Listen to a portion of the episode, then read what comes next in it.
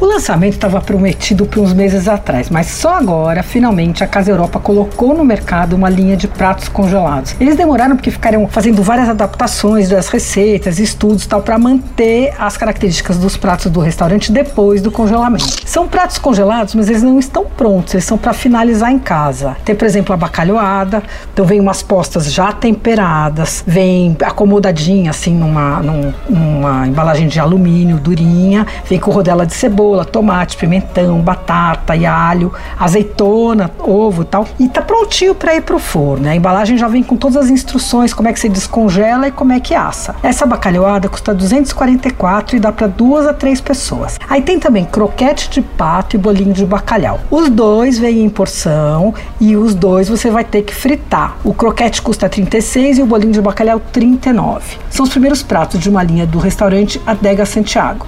O delivery é pelo iFood. Você ouviu Por Aí. Dicas para comer bem com Patrícia Ferraz.